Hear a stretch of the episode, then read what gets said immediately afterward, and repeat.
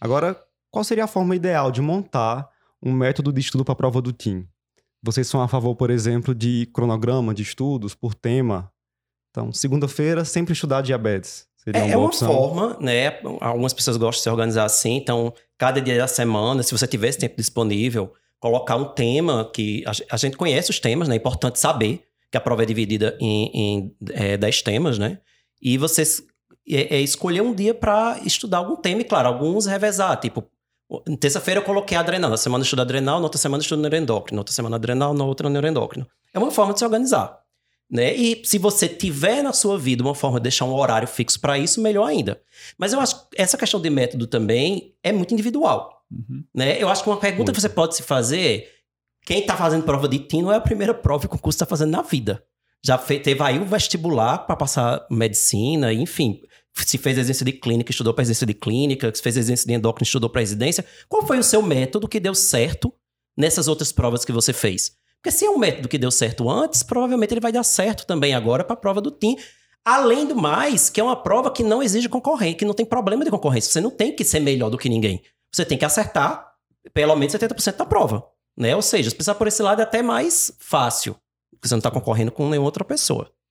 É, mas aí a, a individualização é, é, fundamental, né? É para tudo que a gente vai colocar, a gente tem que tentar buscar essa forma de saber que está rendendo e aí precisa de ter algum auxílio de alguma forma, né? Então, assim, se você acha que precisa, aí, como a gente vai dizer de novo, participe desse, desse tipo de, de grupo para você direcionar um pouquinho é, como é que você está fazendo no dia a dia, né? Então, assim, é, eu acho que cabe, se, se sua vibe, se seu estilo é realmente ter ali um cronogramazinho bonitinho, colorido, organizado, ótimo, acho lindo. Eu não faço isso, mas assim, é uma metodologia para quem consegue fazer, né? Isso. Então, assim, também não adianta você pegar uma pessoa que nunca fez aquilo na vida e agora mudar tudo completamente da rotina, né? Eu acho que é, o método de estudo não vai ser agora com 25, com 30 anos, você vai definir como é que você vai estudar. Você já passou boa parte da sua vida estudando, né? Então, assim, Precisa dar uma intensificada, óbvio que precisa dar uma intensificada. Embora não tenha concorrência, a gente sabe que a taxa de aprovação é, do TIM é, é baixa. É, existe essa, essa seleção, de certa forma, para que você consiga é, ser aprovado. É, a gente sabe que tem algumas dificuldades relacionadas à prova, tem as suas falhas no método, mas infelizmente é um método que, que no momento é possível de ser aplicado. Né? Não vai a gente chegar aqui e dizer ah, vai pegar 600 pessoas fazer uma prova é, individual, do cara discutir um caso e tal. Não, não, tem como fazer pela quantidade de gente, né? Acho que é, metodologicamente não tem, não tem como superar isso. Então, se o método está aí, está aplicado, você conhece o método. Então, o primeiro ponto acho que é esse: você precisa conhecer a prova.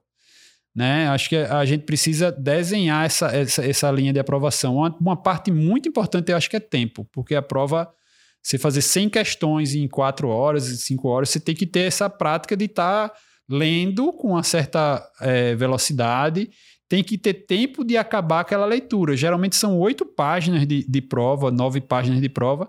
Você tem que ler aquilo tudo e ao mesmo tempo raciocinar e responder e marcar e depois marcar um gabarito. Então, tudo isso, é, isso faz parte do treino. Acho que você tem que direcionar um pouquinho para a ideia de prova. Né? Eu acho também para quem tem dificuldade em se organizar, porque tem pessoas com mais facilidade pessoas com mais dificuldade para organizar seus estudos. A mentoria, né, Luciana, ela pode ajudar, assim, você fazer um curso. É. Né? É, a ideia, a ideia do, de, de, de, qualquer coisa que hoje se fala muito nessa linha de coach, de treino, de mentoria, é de, de repente você, se você tem um tema que você quer é, desenvolver, você procurar uma pessoa que já tenha mais prática naquele tema que você quer desenvolver. Para lhe dar algum guia, alguma orientação de como isso aí vai funcionar, né? Então, assim, existem, existe mais de um curso. A gente tem um curso aqui do Cardio Papers, a gente é, tem essa, essa ideia de preparação para a prova há alguns anos, né? Então, a gente é, coloca essa ideia de que ó, os temas são esses, o material está ali, a gente tem uma liberação é, progressiva dessa, dessas aulas que você pode acabar se vindo como um guia, como um, um indicativo de que se você consegue cumprir semanalmente aquele grupo de conhecimento que foi dado naquela semana, você vai estar tá no final do, do período né, terminado. E a ideia é que você termine com uma folga ali de um mês, um mês e meio, dois meses pelo menos, para que dê tempo de você revisar tudo, Isso. porque assim, você vai precisar é, assim, juntar né, o, o, grupo todo. Se você estudou lá no primeiro mês, lá dois meses atrás, em janeiro, dezembro, você estudou tireoide, aí você aprova em maio, você vai lembrar tudo que você estudou em janeiro? Né? Então tem, precisa ser revisado. É, uma dica, enquanto você for estudando,